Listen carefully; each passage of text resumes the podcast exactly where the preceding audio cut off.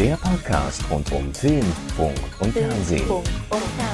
Mit Kevin Körber und Dominik Hammes. Was lange währt, wird endlich gut. Wir sind endlich, äh, haben wir uns dazu durchringen lassen, das Interview mit Erik Hordes äh, zu führen. Erik Hordes ist, äh, da darf er mich gleich korrigieren, weil ich gerne Fehler mache, Regisseur und wahrscheinlich auch Drehbuchautor von Der Gründer, dem Film, wo es nicht wirklich um Thomas Gehornauer geht, sondern über eine Person, die ihm ähnlich ist.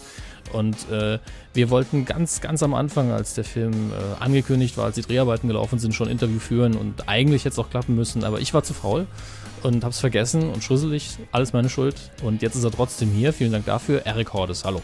Ja, Herzgruß. Herzgruß. Und ich darf Herz 5 sagen, also äh, im Gegensatz zu dir. Ja, ich darf nicht. ja, wobei es darf ja ähm, laut dem Meister darf das ja jeder sagen, der reinen Herzens ist, uns auch ehrlich meint. Also dann sage ich jetzt auch mal Herz 5. Ja, im Zweifelsfall leisten wir einfach noch einen Energietransfer oder einen Dingsausgleich. Ja. Das ist immer gern gesehen. Äh, wobei ich jetzt schon sagen muss, dass ich fast schon die Zeit vermisse, als äh, Thomas Johann noch live auf Sendung war. Also ja, oder? Das war regelmäßig top. im Fernsehen. Ja, lustig.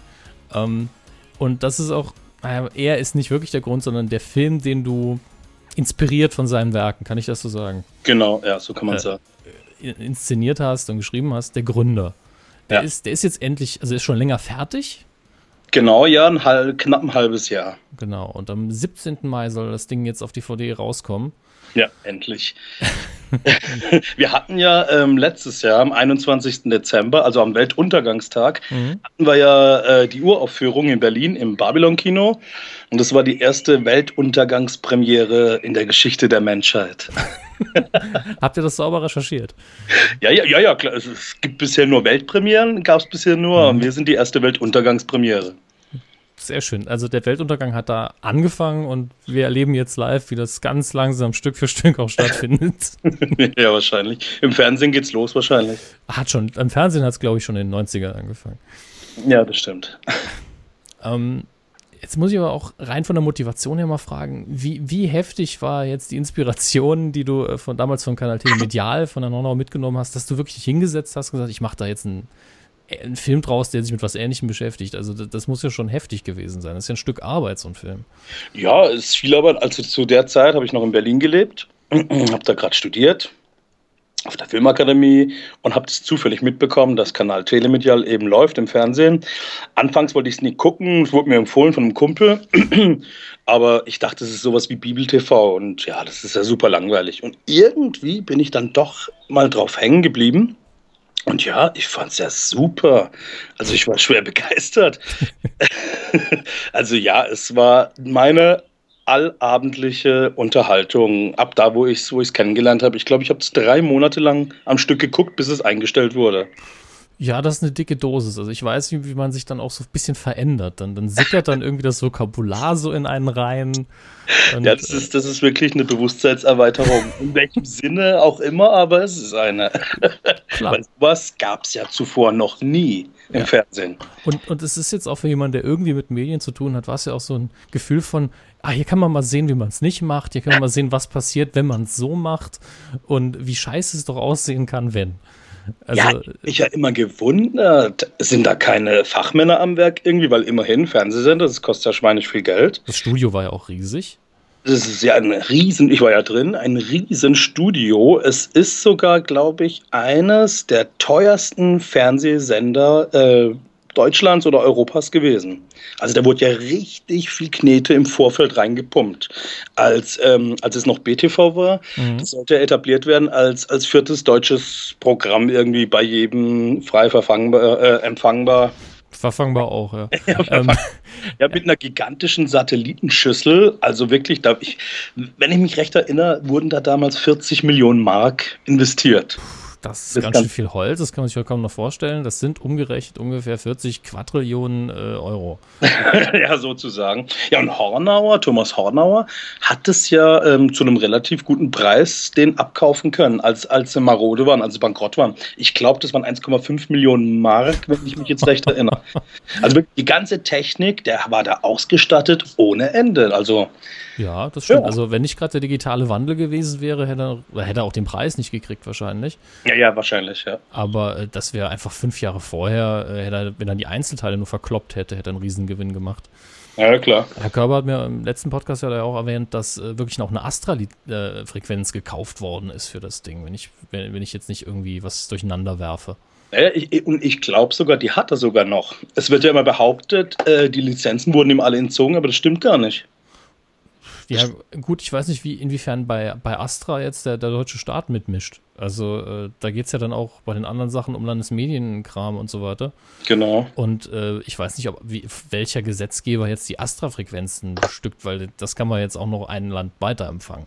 Das ja, ja, klar, klar, natürlich. Kein Problem. ähm, lass uns mal ganz kurz auf die Story vom Film eingehen. Kannst du die zusammenfassen in siebeneinhalb Sätze und drei, dreimal stottern oder so? Okay, ja, kann ich sagen. Also es geht um Gerhard Hornbacher. Mhm. Der ist ein Pornoproduzent, also er produziert Pornos für seinen Auftraggeber Glenny Rosenberg. Mhm. Der Glenny, der hat nämlich ein Online-Stream, Flirtlines etc. Ja, äh, eines Nachts landet bei Gerhard Hornbacher ein Raumschiff auf dem Dach. Ja, wie man es kennt, Dienstags. Genau. Erstmal mittwochs. Ah, knapp daneben. Dort enthüllt sich eben der außerirdische Torok, der die Erde infiltrieren soll. Hornbacher kann den Außerirdischen aber überwältigen und kommt in Besitz von dessen Formwandlertechnologie und auch der Beamtechnologie vom Raumschiff, nachdem er den praktisch ermordet, den Außerirdischen. So, was passiert jetzt? Jeder andere würde sich wahrscheinlich mit einem Formwandler, mit dem man Gestalten annehmen kann, in, was weiß ich, Bill Gates verwandeln oder sonst irgendwen und super reich sein für immer. Aber nein, der Hornbacher ist da vielschichtiger, bisschen komplizierter. Er gründet einen Fernsehsender, um mit diesen außerirdischen Technologien die Leute praktisch ein bisschen reinzulegen und die von einem falschen, also von einem fingierten Weltuntergang zu überzeugen und dafür halt Kohle entgegenzunehmen für die Rettung. Er bietet ja an, ja, die Welt geht unter, 144.000 Menschen, bietet er die Flucht nach Antoria. So, alles schön und gut. Äh, es stellt sich als ein Riesenverlustgeschäft heraus, weil jeder über ihn lacht und keiner irgendwie da das toll findet, dass da so, eine, so ein Uriella-Verschnitt auch rumhampelt, in Wasser plätschert und sagt, ja, Gott spricht aus mir. Und weil es dann alles nicht klappt, setzt er eben den Formwandler ein und erzeugt das Antlitz Gottes. Daraufhin boomt das Geschäft und er sieht sich schon so äh, mit Reichtum in seiner Villa in Thailand, aber wären da nicht die Antorianer, also die Außerirdischen und vor allem die Shiborg, die reaktiviert wird und nun auf Rache sind nach Hornbacher. Ja, also ziemlich turbulent waren jetzt auch mehr als sieben Sätze. Ja, ist in Ordnung. Das war ja nur so eine ganz, ganz schlechte Überleitung. Ähm, da, da, sind ja jetzt tausend Inspirationen drin, sieht man mal von äh, Kanal Telemedial ab, den du hier umgetauft hast in Teleportal, wenn ich es richtig im Kopf habe. Genau, genau. Ja. Und äh, der, die offensichtlichste ist in meinen Augen, äh, auch was das Visuelle angeht und vielleicht auch aus den Produktionskosten bedingt, Plan 9 from Outer Space. Ja. Und äh, wie, wie viel äh, Popkultur-Anspielungen habe ich da eigentlich zu erwarten, wenn ich den irgendwann mal sehe? Also sehr viele, sehr viele. wie, wie gesagt, Plan 9 from Outer Space, also Plan 9 aus dem Weltall, ist eine sehr starke Inspirationsquelle gewesen, vor allem Ed Wood, also mhm. die Filmbiografie von Tim Burton über äh, Ed Wood selber. Hervorragender Film übrigens. Ja, das, den habe ich da ein paar Mal gucken müssen, weil der gibt so richtig Ansporn und da gab es ganz krasse Parallelen zu unserem Dreh setzt auch. Also das, das auch, auch keine Drehgenehmigung? ja, unter anderem, ja. Ein, ein farblinder Kameramann. ja, so ähnlich, genau. An der Stelle also nochmal empfohlen, Ed Wood auf jeden Fall angucken. Jeder, der Film interessiert ist, sollte sich den Film reinziehen. Film, einer meiner Lieblings-Tim Burton-Filme. Ja, meiner auch. Und äh, sagen wir es mal so, wenn, wenn, man auch immer mal einen Film drehen wollte, ist es, glaube ich, auch ein, ein, sehr lehrreicher Film. Ja, das stimmt. Weil das stimmt Ed Wood, die Figur zumindest, wie Tim Burton sie äh, porträtiert, ist ja wirklich jemand, der will einfach Filme machen, einfach Spaß dran und will Geschichten erzählen. Und das kann man ihm auch nicht nehmen, egal wie schlecht der Film hinterher wurde. Die, die, die Freude ist in ihm drin und das kommt rüber. Ja, und du, so schlecht ist Plan 9, äh, ehrlich gesagt gar nicht, weil die Story dahinter, das ist ja eine ganz, ganz moderne Geschichte. Da geht es ja, ja um Aliens irgendwie, die verhindern wollen, ähm, dass Massenvernichtungswaffen hergestellt werden praktisch, die andere Spezies im Universum bedrohen und den Menschen dann praktisch äh, ähm, unterstellen, ja, baut die bloß nicht. Das sind ja echt krasse Parallelen zur heutigen Zeit, wo man ja, ist ja eigentlich fast der irgendwie manch, manch anderen Ländern eben äh, sagen, ja, ja, ihr baut da wohl etwas, das dürft ihr nicht, wir müssen jetzt eingreifen. Und wenn man so drüber nachdenkt, ist es auch fast der gleiche Plot wie Avengers. Ja, ja. genau. Aber äh, was ich viel besser fand, äh, ich habe ja beide Filme gesehen, was ich viel besser fand, ist äh, Glenn oder Glenda. Der ist wirklich gut, wenn man merkt, dass ihm das Thema wichtig war. Stimmt, stimmt. Das ist so ein Befreiungsschlag auch für ihn selber gewesen, denke ich mal. Ja, also der hat natürlich stilistisch hat er einige Mängel, aber der, da merkt man, dass in jeder Zeile irgendwie Herzblut gesteckt hat damals. Ja, aber auch, was, was auch cool ist, die Rache des Bürgers. Den habe ich noch nicht gesehen. Der ist auch ganz witzig irgendwie. Und vor allem echt da, der ist so skurril irgendwie, da dampft es dann manchmal aus der Birne, wenn man den anguckt. So, jetzt ist natürlich aber auch die Frage, wenn ich mir den Cast angucke von deinem Film. Ja. Äh, da, ist, da sind mindestens drei Namen dabei, die man kennen müsste, glaube ich. Wenn ich Ge das richtig sehe. Also das, äh, der Helmut Kraus, der Gerhard, Gerhard Hombacher spielt, den, genau. hat, den hat jeder schon mal gesehen. Also äh, selbst wenn jetzt jemand sagt, wer zum Geier ist Helmut Kraus, äh, wenn man ein Bild zeigt, denken, sagt dann jeder so, oh, Löwenzahn. Ja, ja, ja, ganz genau, ja. Sehr berühmt natürlich, auch synchron, als Synchronsprecher unterwegs. Auf Sam jeden Fall. Wenn man, wenn man ihn, ja, wenn man ihn hört, noch viel mehr. Also wenn man ihn hört, dann ist auch so, ach du Scheiße in was habe ich den gesehen? Und dann sagt man so, in tausend Hollywood-Filmen hast du den gehört. Ja, klar, in vielen Serien, Star Trek vor allen Dingen, immer die bösen Klingonen. Ja, die Klingonen kann ja auch nur Helmut Kraus sprechen. Die kann nur er sprechen, ja. Dann haben wir noch äh, Wolfgang Völz, das hat mich jetzt selbst überrascht. Ja, Wolfgang Völz, der ist auch dabei. Allerdings hat er nicht mitgespielt, sondern ähm, er ist praktisch im Film eine Zeichentrickfigur. Er hat aber seine Stimme dafür geliehen. Was ja sowieso, äh, Synchronsprecher sind ja sowieso sehr dominant, weil du, glaube ich, den ganzen Film nach, hast nachsynchronisieren lassen. Komplett, ja. Wieso? Weil ich die Synchronisation liebe, ganz einfach. Okay, kann ich, kann ich nachvollziehen. Kannst du nachvollziehen? Ja, weil irgendwie, weiß, also der deutsche Film, den mag ich eigentlich fast, fast, fast gar nicht. Es gibt einige Ausnahmen, klar, die finde ich cool, aber so, ich mag nicht dieses, dieses schreckliche Hintergrundrauschen, dass man wirklich jeden Knackser hört und jeden Ton und, und jede schreckliche Raumatmosphäre irgendwie. Also wie und, jetzt die zwitschernden Vögel, die, die ich bei dir mitkriege, die hättest du gern ja, weg. Genau, genau. Kriege genau. ich in der Postproduktion nicht hin, aber wir könnten drüber nachdenken, den Podcast nachzusynchronisieren. ja, nee, äh, kann ich alles nicht leiden unterscheiden. Und ein Synchronschauspieler spielt anders, also er spricht anders, wie wenn der Schauspieler live im Geschehen ist. Klar. Das ist nochmal ein komplett anderes Feeling. Also den Film haben wir praktisch doppelt gespielt. Einmal, einmal live und dann einmal eben mit den Stimmen nachgespielt. Also konnte man sich als Schauspieler jetzt einmal auf die Körpersprache und die Mimik konzentrieren, einfach nur irgendwie die Dialoge raus, halbwegs natürlich im Tonfall.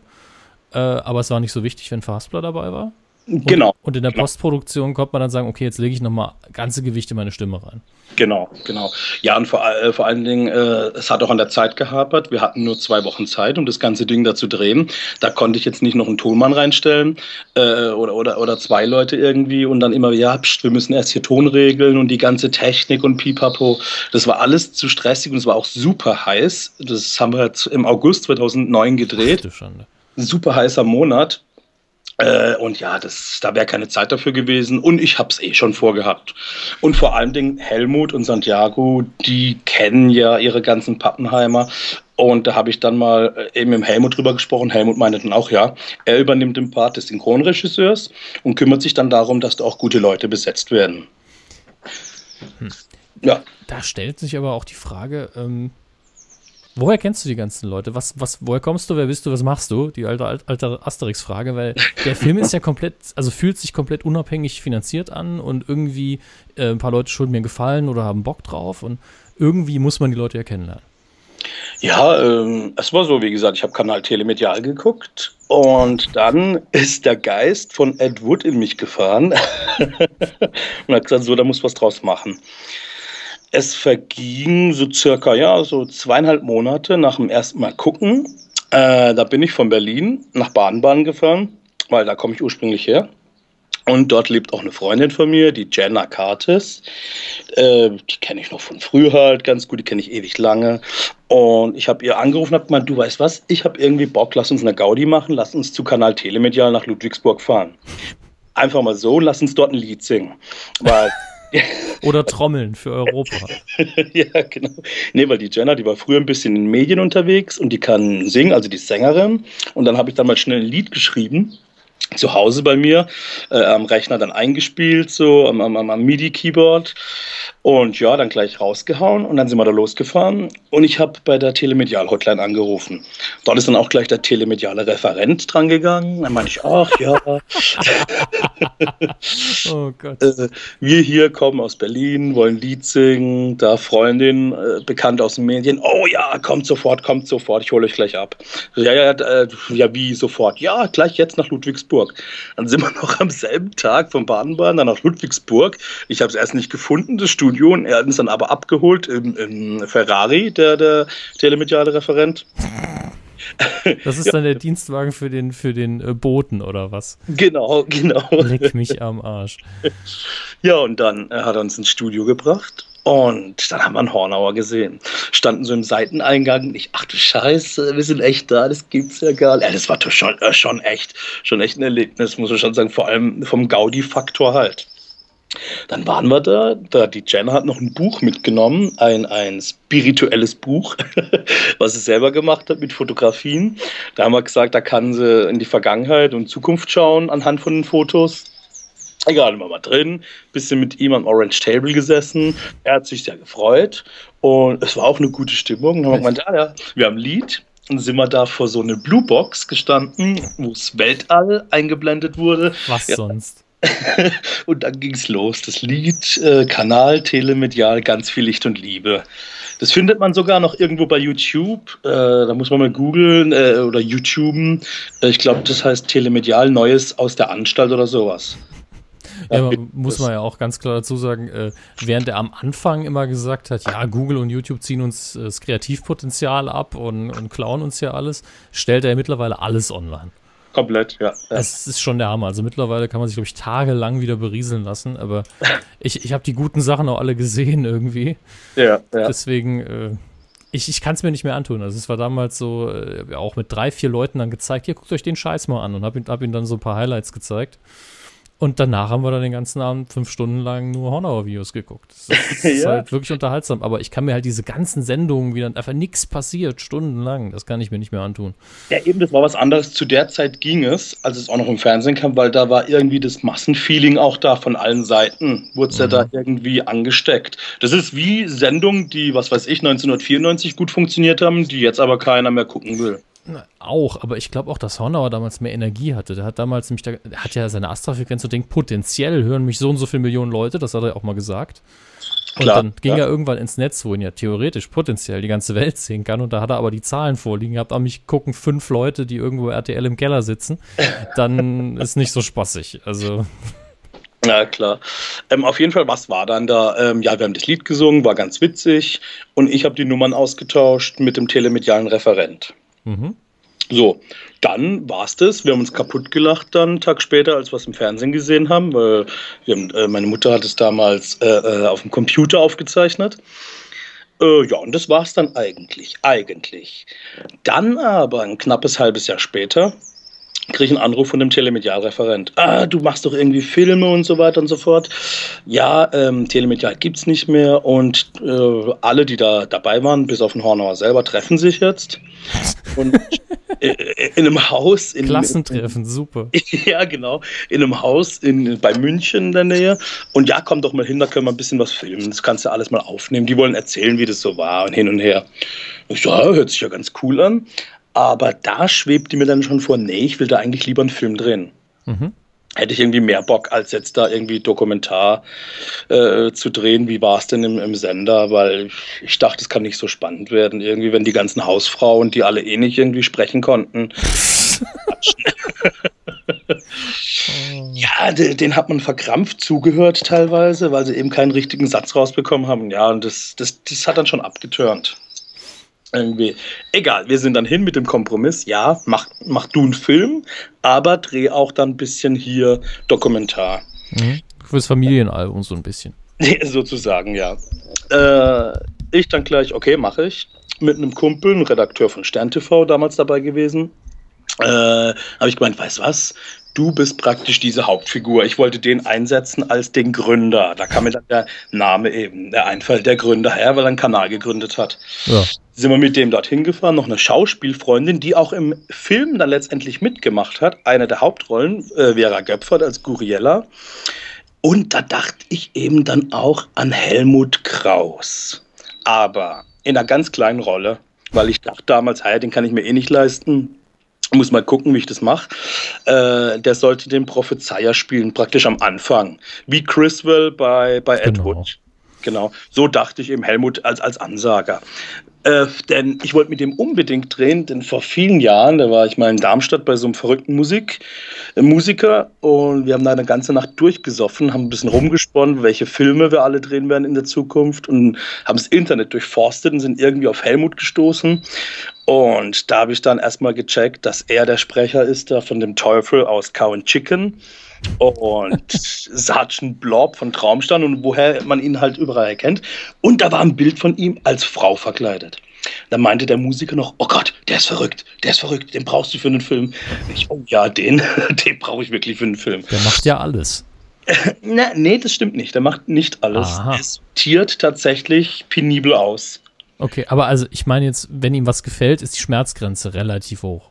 Ach so, ja, klar. Ne, also nicht von, nicht von wegen, äh, ja, hier machen Sie mal einen total kitschigen Film mit uns, darauf hat er dann keinen Bock, sondern einfach nur, oh, ich finde das Projekt gut, was muss ich machen? Müssen genau. Kleid anziehen und müssen auf einer Bongo äh, irgendwas rückwärts spielen. Ah ja, klar, mache ich, finde das Projekt gut. Äh, hm?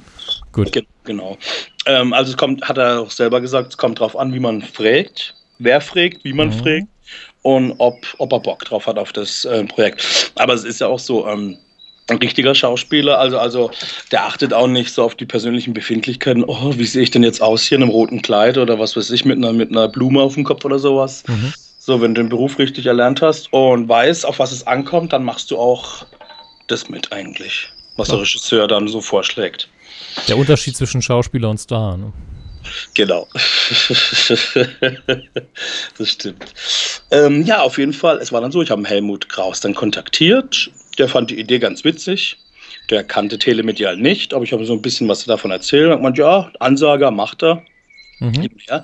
Dann kamen wir aber in dem Haus an und es wurde eben uns zugesagt, ja, dieses Haus, da äh, irgendwie zwölf Zimmer äh, in Dingolfing bei, bei München, alles super geregelt, tolle Schlafzimmer, Essen für Catering ist gesorgt und hin und her. Wir kamen an, das war ein riesengroßes, schönes Haus, aber keine Möbel kein Essen und nicht mal warm Wasser. Eiskaltes Wasser. Ouch.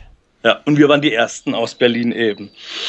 Und ich hatte noch meine Katzen dabei, meine zwei Katzen, äh, weil es hieß, ja, ja, die kann ich auch mitbringen, wenn ich da zwei Wochen bin. Das war ja unglaublich. Wir kamen da an, wir hatten uns empfangen, der Telemedial-Referent und Jesus. ja. Moment, Je Jesus oder Thomas Gehornau? Man kann das oft verwechseln. Nenne Jesus, äh, inzwischen aber auch ein guter Freund von mir, ganz cooler, abgefahrener Das ist Jesus, ein guter Freund von mir. da zitiere ich dich gern. Ja, der, der heißt ähm, mit seinem, ich sag mal, weltlichen Namen Karl Dongelier und es ist der erste Werberegisseur von den ganzen Coca-Cola, McDonalds und Haribo-Werbespots aus den 80ern. Oh, von den, ja, also in Deutschland den. In Deutschland, ja. Also war eine ganz große Nummer und hat, ist dann aber irgendwann mal ausgestiegen, weil er keinen Bock mehr auf den ganzen Konsumkack hatte. Ja, und geht jetzt halt irgendwie sehr spirituell durch die Welt und sieht auch wirklich aus wie Jesus. Aber man kann ihn auch Charlie nennen. Auf jeden Fall war Visit, dort. Schöne Visitenkarte. Sohn Gottes, Komma, Jesus, nenn mich Charlie. genau. ja, dann waren wir halt eben dort. Charlie war dort. Ingo Ingo Frischeisen, das ist der Musiker, falls du dich erinnerst an den mit den grauen langen Haaren, der selber im Kanal Telemedial getrommelt hat und musiziert hat. Ich habe ihn bestimmt gesehen, aber es gab so viele langhaarige und grauhaarige, das ist Überblick verloren.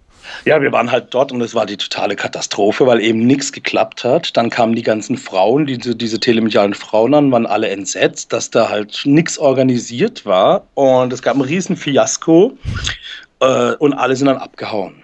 Alles auf mich, dann die Freundin, die Vera, äh, Charlie, Ingo und die Oma Ingrid. Ingrid ist auch halt so eine telemediale Frau gewesen. Wir waren dann allein in diesem Haus und haben da äh, fünf Tage verbracht. Also ich sag, sag immer Wochenende mit fünf Tagen, weil das war wirklich hardcore. Da habe ich telemedial nochmal so richtig konsumiert. Also, Inwiefern? Anekdoten ja. oder Video? alles. Also, also äh, ich, das kann man kaum in Worte fassen. Da wird ja von morgens bis abends irgendwie äh, getrunken, äh, geraucht, getrommelt, Musik gemacht, Halleluja, Hosiana, äh, jede Karotte wird, wird angebetet und Oh also, also, also, also, wirklich. Und, und Charlie, der, der, der spricht zum Beispiel sehr kryptisch. Äh, also da, du verstehst eigentlich kein Wort. Wenn du jetzt da irgendwie keine Ahnung hast, wer das ist und der quatscht mit dir, sagt Halleluja, Bruderherz, das ist kein Scherz.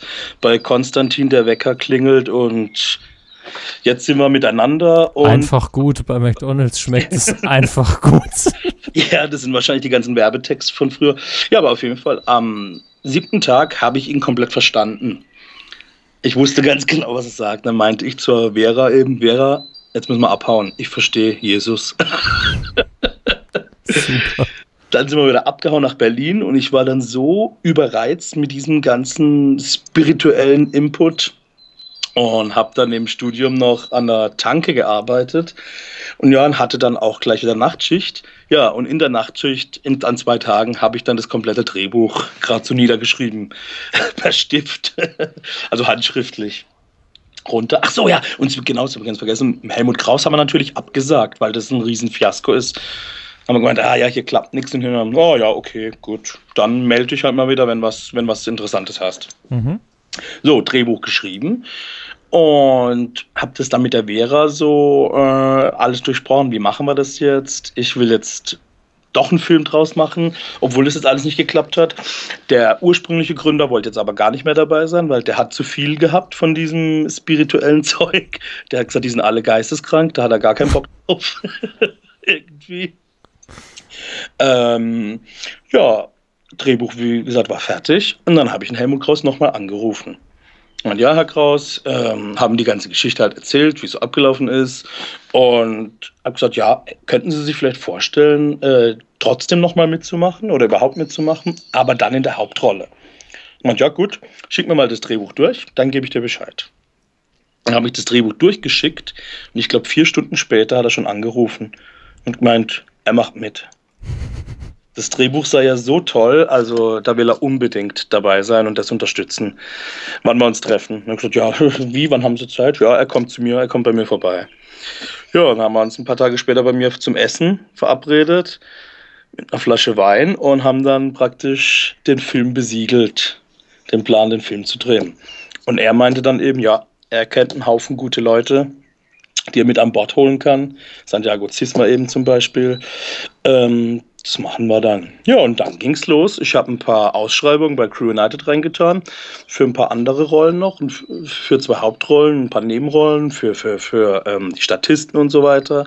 Und die Technik habe ich von meiner Akademie bekommen damals und einen kleinen Teil ausgeliehen und auch dann super billig ein äh, Greenscreen-Studio bekommen. Also irgendwie, es hat alles geklappt, was ich mir dann da vorgestellt habe. Mystische es, Fügung. Ja, kann man, kann man nur so sagen, wirklich. Also wirklich alles, was ab da geplant war, hat funktioniert. Komplett. Hm. Tja, bis dahin klingt es noch gut, aber ich glaube, irgendwann kam dann das Donnergrollen vom Olymp, oder? Mhm. Herr Hornauer hat ziemlich schnell Wind davon bekommen, von der ganzen Sache. Und hat dann erstmal so, ich glaube, zweieinhalb Jahre gewettert. Äh, äh, live immer, europaweit auf Sendung. Ja, Herr Hordes, Sie sind, was hat er gesagt? Ich sei der globale Parasit. Hat und, er dich fett genannt oder wie? sozusagen, ja. Und er hat mich da übelst beschimpft, mit, mit, äh, dass ich ein Schmalrotzer sei und eine schleimige Ratte, die sich da in seinen Sender eingeschlichen hätte. Und es tut ihm leid, dass er mich da auch reingeholt hat. Und nur böse Absichten hätte ich gehabt, pipapo. Und ja, der Film war ja gedreht, wie gesagt, in zwei Wochen, aber, da kommt jetzt das große Aber. Ich hatte da zwar viele gute Leute, die mitgemacht haben. Kameramann hatte ich, noch einen Making-of-Filmer. Der Lichtsetzer ist aber abgesprungen. Das hieß dann für den Kameramann, für den Jakob, dass er dann beides machen musste, Kamera und Licht. Äh, da hatte ich aber noch eine Assistentin, eine kleine Liebe, die alles gemacht hat. Also das hat alles geklappt, aber danach für die Postproduktion, da habe ich ja kein Schwein gefunden. Ja, musste ich alles selber machen. Autsch. Ja, und das dauert natürlich, das nimmt natürlich viel Zeit in Anspruch. Ja. Ich habe den Film einmal fertig gemacht, war aber überhaupt nicht zufrieden, weil vor allem mit den ganzen Greenscreen-Szenen. Äh, ich habe damals noch kein 3D-Modellieren, äh, Animation beherrscht und habe dann alles gezeichnet wie in einem Zeichentrickfilm. Autsch. Und ähm, ich wollte schon, dass es an manchen Stellen ein bisschen billig rüberkommt, aber da sah man dann, es sieht zu billig aus einfach. Also es sieht ungewollt billig aus, ja. Und deswegen war ich da überhaupt nicht zufrieden. Hab dann in dem Zeitpunkt auch noch einen Umzug gehabt von äh, Berlin nach München, weil ich hier eine Stelle bei ProSieben bekommen habe. Und da hatte ich dann großes Glück, äh, denn der dortige Chef von der Grafikabteilung fand mich irgendwie gut, wie ich so zeichnen kann, hat gemeint, ah ja, komm, du musst jetzt ein bisschen 3D lernen. Dann habe ich bei dem richtig 3D gelernt und habe ihm auch den Film gezeigt. Und er hat dann gemeint, weißt was, das machst du jetzt alles nochmal. Das ist immer gut, wenn ein Ausbilder das zu einem sagt. Ah komm, mach's einfach nochmal. Ja, und dann habe ich praktisch, also er war dann der VFX-Supervisor, der Rudolf Pazina, und hat sich dem Projekt eben angenommen, weil äh, er meint, mit solchen guten Leuten, die da mit dabei sind, da darf kein Kack abliefern. Selbst wenn das Thema so irgendwie telemedial ist, es muss trotzdem gut aussehen. Ja, dann haben wir uns zusammen hingesetzt. Ich habe alles erlernt und habe dann wieder ein Jahr gebraucht, um den ganzen Film eben neu zu machen wirklich alles komplett neu. Äh, neues Format, CinemaScope, ähm, alles in 3D, äh, was die ganzen Raumschiffsszenen betrifft. Sau viele neue Effekte. Also es wird wirklich komplett general überholt. Also es ist eigentlich schon ein, ein Director's Cut, wenn man so will. Es, es waren auch sau viele Längen drin, weil ich wollte ja schon auch so das rüberbringen, wie es bei Telemedial war, dass er da manchmal saß, minutenlang und nur in die Kamera geklotzt hat. Aber in dem Film kannst du es halt dann doch nicht bringen, weil oh, das schlafen dir die Leute einfach ein und sagen, oh, es ist ja. langweilig. Und, und wenn du es machen willst, dann musst du es mit so Gegenschnitten machen, dass die Reaktionen dabei sind, damit ein bisschen Dynamik reinkommt und das dann immer viel Arbeit. Eben, und, und äh, wenn man es auch so will, eine Parodie kannst du ja auch gar nicht parodieren. Deswegen ist der Film ja auch was ganz Eigenes geworden, hat so viele Einflüsse auch aus dem Science-Fiction-Genre von Uriella, von der Fiat Lux-Sekte, ähm, von dem ganzen TV-Shopping-Kack aus der Pornobranche ist dann auch noch was drin. Und ganz groß natürlich im Film die äh, Berliner Schwulenszene, um da so ein richtig schönes Potpourri hinzubekommen. Dass, dass wirklich jeder ein bisschen was davon hat. Von dem Ganzen. Ja, äh, dann war ich eigentlich so gut wie fertig. Noch einen Komponisten gesucht, ähm, der mir dann die Musik gemacht hat. Der hat dann aber so viele Projekte gehabt in der Zeit, dass er mir nur einen kleinen Teil machen konnte, woraufhin ich dann auch äh, mich ans Keyboard hocken musste und selber noch ein bisschen Mucke machen musste. Ja, äh, deswegen, der, der, Film ist eigentlich so ein Werk im Alleingang, wenn du so willst. Deswegen hat es halt so lange gedauert. Und dann kam es knüppeldick natürlich. Er war fast fertig. Und dann kam die Anklage von Hornauer. Ja, vom Landgericht Stuttgart eben. Ähm, ja, er wollte den Film halt verbieten. Und mein Glück, mein großes Glück war, er wollte den Film verbieten, bevor er rauskam. Du kannst halt, und, und, und, letztendlich ist er sozusagen auch dran gescheitert. Denn man kann halt keinen Film verbieten, den es eigentlich gar nicht gibt. sozusagen. Das ist wohl richtig. Also er wurde ja noch nicht veröffentlicht. Genau. Und, und keiner kannte den Inhalt. Weil was in Trailern gezeigt wird, steht nicht unbedingt für den Film. Ja, außerdem in den Trailern, das ist ja auch okay. Also da war ja noch nichts zu identifizieren, da wussten echt nur die Insider, ah, alles klar, das ist los.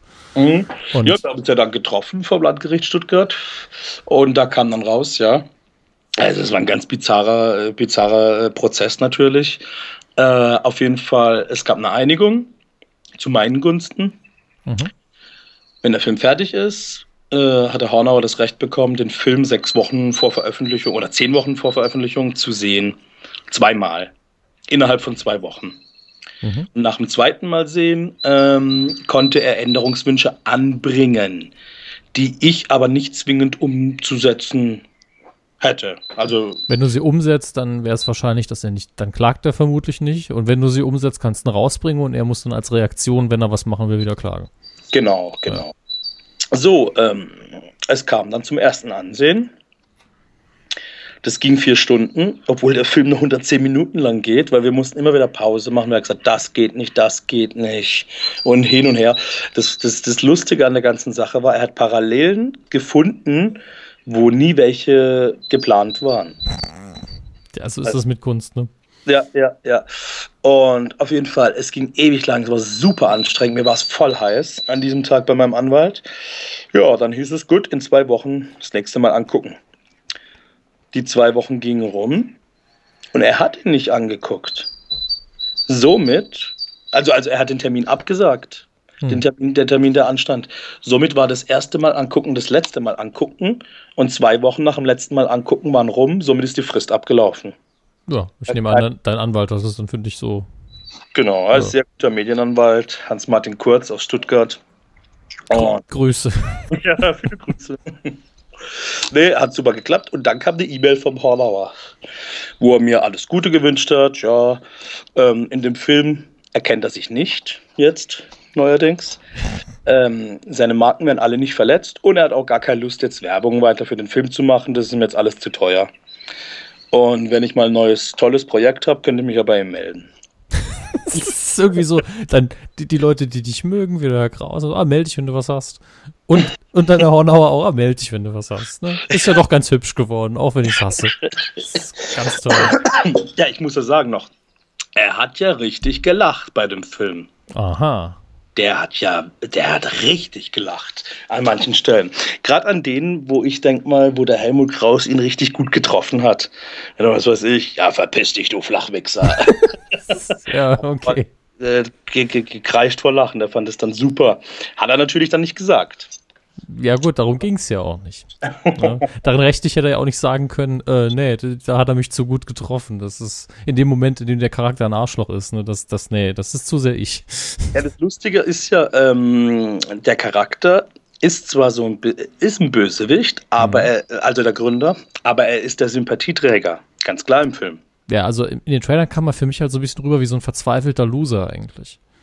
Ja, aber, aber man hat Sympathien für ihn. Ja, also. Er ist schon so ein Fuchs, er ist, er ist so, wie sagt man, ein Fuchs mit einem Geschmäckle. ja. Oh, sehr ja, schön. Das, das Irre noch war ja, äh, in der Anklageschrift stand ja unter anderem auch drin, Helmut Kraus sehe ihm zu ähnlich. äh, da hat er sich, glaube ich, so ein bisschen nach oben verglichen. Ja, ja. ja, so viel dazu. Und dann konnte es endlich veröffentlicht werden, wie gesagt, in der Weltuntergangspremiere. Und dann hat der Holger Kreimeier von Fernsehkritik TV, der hat mich angeschrieben, oder, oder ich habe ihn damals irgendwie angeschrieben mit irgendwas. Und dann hat gemeint, ja, ja, Gründer, er hat davon mitbekommen. Und hat gemeint, ja, komm, dann komme ich da zur Premiere habe ich ihn dazu eingeladen. Äh, da hat er einen Bericht dann über uns gemacht, über den Film, über die Entstehung, über das Ganze. Und durch ihn entstand dann der Kontakt zu Turbine Medien. Und der hat halt meinen Film vorgeschlagen, die fanden den super und meint, ja, den bringen wir raus. Sehr gut. Also ja.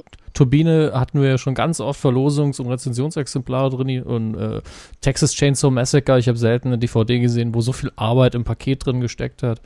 Also äh, die machen, machen, geben sich einfach Mühe und ich glaube, die haben auch Spaß an ihrem Job. Genau.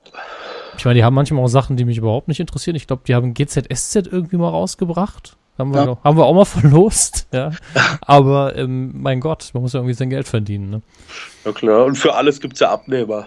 Für Telemedial gab es ja auch viele Abnehmer. ja, so durchaus. ah, ja, Ja, die DVD, die ist ja auch natürlich, die ist vollgepackt ohne Ende. Das ist eine Zweier-Edition, also Zweier-DVD-Edition mit Film, also der Hauptfilm und alle Trailer mit drauf. Äh, und auf der Bonus-DVD, da sind zwei Extrafilme noch mit dabei. Einer, der kommt im Film selbst mal angeschnitten vor im Fernseher, was, was total beklopptes, Miau aus dem Weltall. Der, der geht auch nur zweieinhalb Minuten. Ah, ich sehe jetzt schon, dass den irgendjemand bei YouTube hochlädt und dann ganz viele Klicks zieht damit. ja, genau, den gibt es sogar, glaube ich, auch bei YouTube. Ja, ja, den gibt natürlich, klar, den gibt es bei YouTube. Äh, dann gibt es aber auch noch den Film Lichtschiffe über Europa. Und da. Mit Erich von Däniken. nee, nee. Da sind äh, der Ursprungsgründer. Da ist der Ursprungsgründer drin. Das sind die ganzen Aufnahmen, die wir teilweise ah. in dem Haus aufgenommen haben. Äh, äh, da in Dingolfing und in Bosnien-Herzegowina, weil wir haben ja einen Roadtrip gemacht ähm, im Rahmen oh von diesem Telemedial-Ding und äh, sind ins bosnische Stonehenge gefahren. Das bosnische Stonehenge, das, das ja, klingt jetzt schon so, als, als wäre es äh, wie diese ganzen äh, Produktionen, die rauskommen. Wenn es irgendwie der neue Marvel-Film rauskommt, kommt ja drei Wochen vorher die, die billige Kopie davon in die Regale. Und das ist jetzt das bosnische Stonehenge. Nein, das kennt kein Mensch. Da gibt es einen Berg in der Stadt Biac. Ähm, auf diesem Berg stehen uralte Stalagniten, gigantisch groß. Okay. Und ja, kein Schwein kennt es. Und da habe ich so ein paar Leute gefragt und da sind wohl früher vor vielen Jahrhunderten die Druiden eben, haben sich da versammelt und Rituale abgehalten. Ja, und das ist total verwaist. Das ist teilweise besprüht von Leuten irgendwie. Und ja, keinen interessiert äh, ist auch keine Touristenattraktion, weil keiner kennt's. Ja, aber wir haben dort geile Bilder halt eben machen können. Und ja, dieser Film ist da eben mit drauf. Dann natürlich äh, 60 Minuten langes Making-of zum Film. Also alles, wie es hinter den Kulissen abging. Da hörst dann so lustige Kommentare von Helmut. Ah ja, zweiter Drehtag, hab schön geschlafen am Drehort im Wohnzimmer. oder, oder ah, ein Film in zwei Wochen, das gab's noch nie. solche Sachen. Dann 45 Minuten die Weltuntergangspremiere ist mit drauf. Dann von, ähm, was ist noch drauf? Ähm, achso, ja, der Film-Soundtrack ist mit dabei. Dann ein Clip von Achim Glück. Das ist wohl ein Kontrahent von Hornauer, so ein Radiomoderator aus Stuttgart, der irgendwie seit 50 Jahren nicht mehr Moderator ist, aber dennoch weiter moderiert. aus seiner Wohnung. Ja, und der hat einen Clip gesponsert eben für unser YouTube, was bei uns Videos heißt im Film. Äh, und dort einen Hornbacher ein bisschen blöd anmacht. Ja, der Clip ist mit drauf. Dann äh, Kalkofes Mattscheibe, die Telemedial-Clips. Ja, natürlich. Die sind mit drauf. Und, und, und, und, da freue ich mich ganz besonders. Oliver Kalkove hat was ganz Schönes gemacht. Und zwar eine TV-Ansage für den Film Der Gründer. Hatte dort angekündigt, in seinem Mattscheibe-Stil, wie man ihn kennt, eben. Und das ist auch noch mit drauf. Das ist vor dem Hauptfilm direkt. Das ist so eine kleine Adelung immer. Genau. Da hat bei uns ja auch, äh, hat er den Coup des Jahres einmal abgeräumt, da war er auch sehr froh. Das ist immer wieder schön, wenn sich Leute sich freuen über so ein Ding. Ja, ja. Und er spricht dann auch gern mal was für einen ein. Das ist immer sehr, sehr lieb. Ja, das fand ich super. Seine Bedingung war allerdings, er wollte den Film vorab sehen. Ja, klar. Das ist nur fair. Ja, ja, ja. Ich, hab, äh, ich hatte das ja sowieso im Sinn schon vor drei Jahren, als er noch gar nicht fertig war, und habe das schon mal bei seinem Management angefragt. Da hieß es auch, ja, äh, schick den Film mal ein, dann werden wir gucken, ob wir das machen.